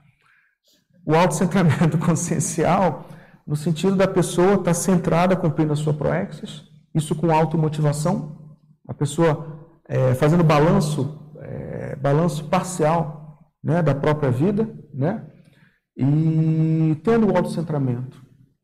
A autotransafetividade, numa condição já de hipótese de pesquisa, e que para a gente começar a pelo menos construir os tijolinhos até lá, em que a, a pessoa tem um estado de alegria consciencial que vai além de sexualidade humana, da sexossomática e do gênero.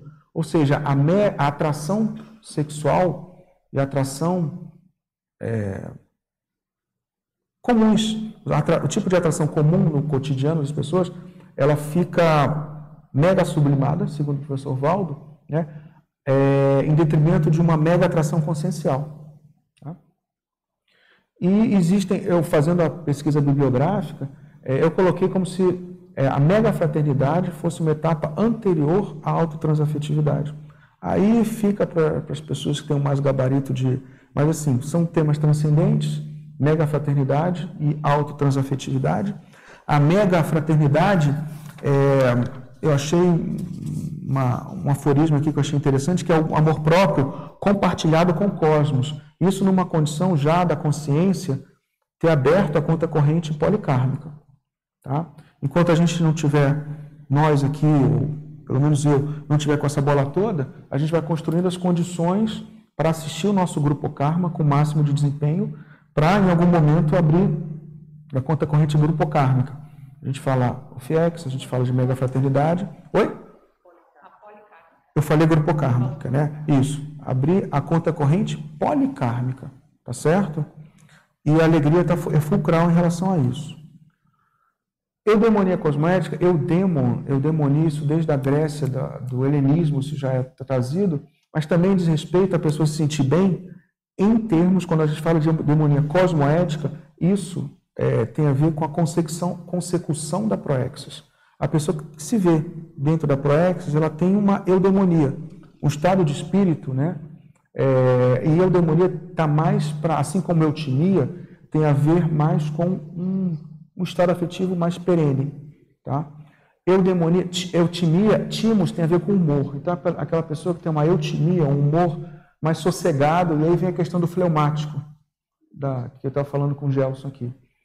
A eutimia é algo mais, a pessoa é sossegada, tranquila, também tendo a ver com alinhamento microcosmos e macrocosmos e consecução da autoproexis. A eudemonia é menos de sossego, mas tem a ver com o processo de motivação a motivação relacionada ao estado afetivo de, de motivação. Euforia, que a gente falou um pouquinho aqui, a euforia encaminhando até a condição da mega euforização, tá? É, eu acho que uma coisa bem importante, mais uma vez, é quando a gente faz trabalhos parapsíquicos, e eu já sempre faço esse exercício, a maioria das pessoas levantam a mão, quando, a gente, quando eu pergunto assim, quem já viveu aqui em algum momento de assistência parapsíquica, trabalho parapsíquico, sentimentos e estados motivacionais que são transcendentes. Vamos fazer esse exercício? Quem já viveu isso alguma vez na vida? Estados afetivos, motivacionais que são transcendentes. Algo perto de uma megaforização ou de uma, um amor que independe de, de sexo, de sexualidade, essas tonalidades de afeto, essas tonalidades motivacionais, é como se fossem exemplos didáticos dos amparadores para a gente. Tá? A gente tendo uma aproximação com o holopensene deles, e muitas vezes a fusão para cérebro para cérebro. Então, usemos esses elementos de transcendência pessoal, não é a gente que está produzindo, mas é por assimilação. E a gente vive esse padrão holopensênico por alguns momentos. Usemos essa, essa repercussão na gente para a gente tentar imitar a nós mesmos. Padrão homeostático de referência. Né? É, e isso a gente pode diminuir a nossa ignorância em relação a assuntos como mega-euforização, como autotransafetividade. Porque é sempre assim, a gente pergunta quem já viveu, e a grande maioria levanta a mão.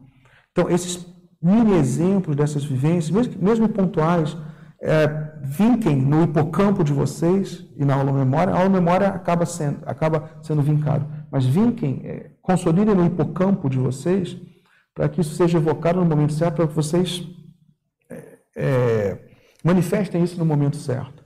E que a gente passe a se imitar no melhor de nós. Tá? E, é, para terminar, a primavera energética pessoal, a Cipriene, que tem muito a ver com o Euforim, né? a questão da, do, do holopensene primaveril que a pessoa vive. Lembrando que, né, pela taxologia, eu estava revendo aqui, achei interessante, a taxologia das, das, das ciprienes, tem uma, uma mini max exemplo, né? É, em termos de cipriene, quem, vive, quem ainda não é completista, vive no máximo mini ciprienes, tá? Mini é, mini ciclos de primavera energética. As maxi ciprienes ocorrem quando a pessoa já está, já é completista e já atingiu a maximorex. Então, as ciprienes que vocês viveram até agora são micro, não é mini, desculpa, eu falei mini, são micro ciprienes.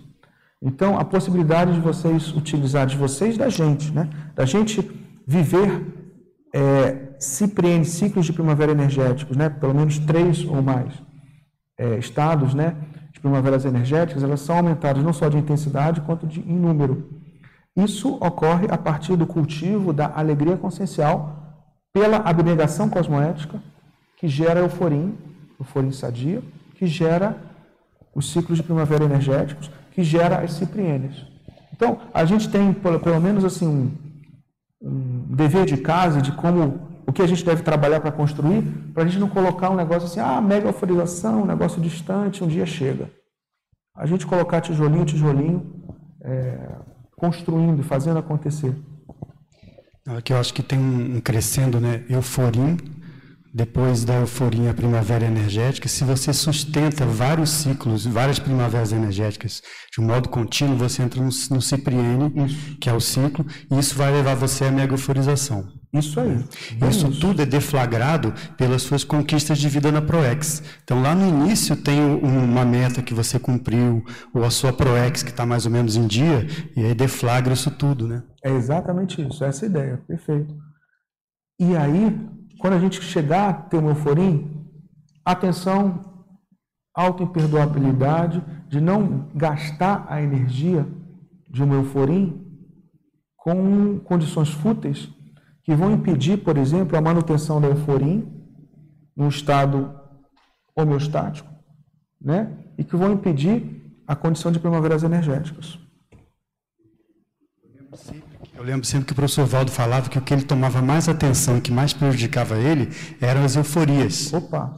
Né? Que, sim, que isso é que ele tomava muito cuidado. Quando ele entrava em euforia, ele ficava bem atento, aí dava um passo atrás, né? ficava mais introspectivo, porque isso é que às vezes leva você a exacerbar.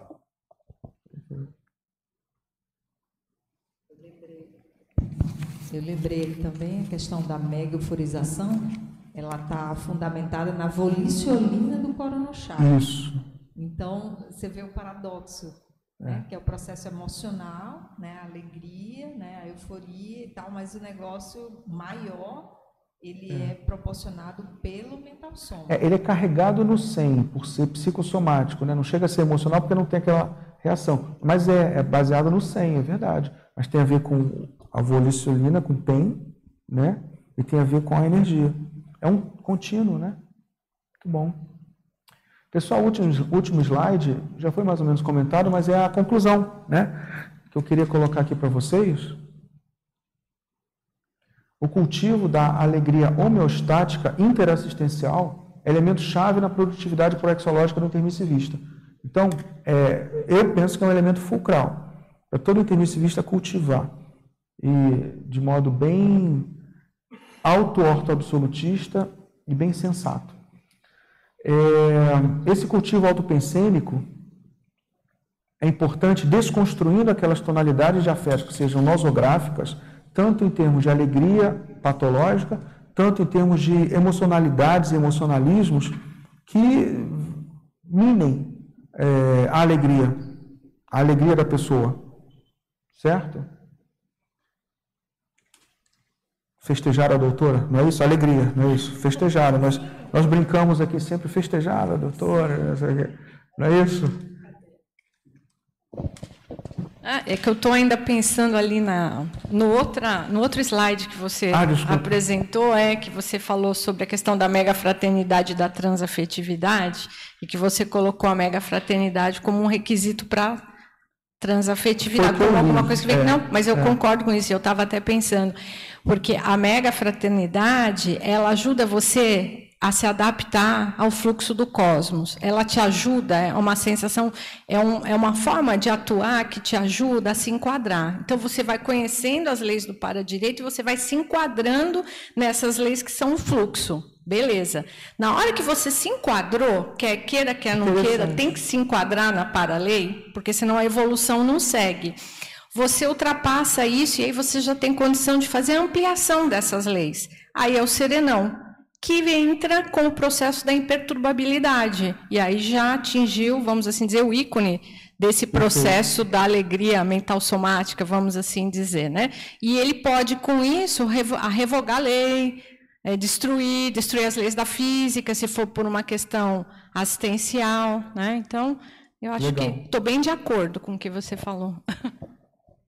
E o último elemento, assim, é, que eu queria trazer para vocês, é essa condição de... É... Então, o trabalho, por exemplo, na autoconsciencioterapia, você desconstruindo tonalidades patológicas, tanto da alegria quanto de emocionalismo de modo geral, isso é importante para o pesquisador. E o final é a indução rotineira de momentos de estado de fluxo, por meio das atividades interassistenciais. Estado de fluxo Muita coisa, você dando uma corrida e tendo endorfina, você pode entrar em estado de fluxo. Mas é o estado de fluxo específico das atividades interassistenciais. Pelo paracenário que está envolvido, pelas parafinidades e pelas, pelos atores que estão envolvidos nessa condição de, de, de trabalho. Tá bom? É isso, pessoal. A gente tem 10 segundos para uma. um sorriso, um sorriso.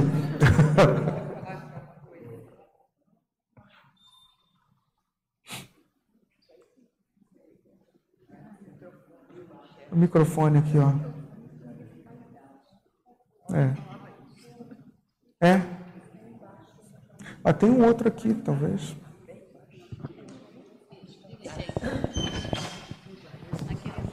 Tá, obrigado.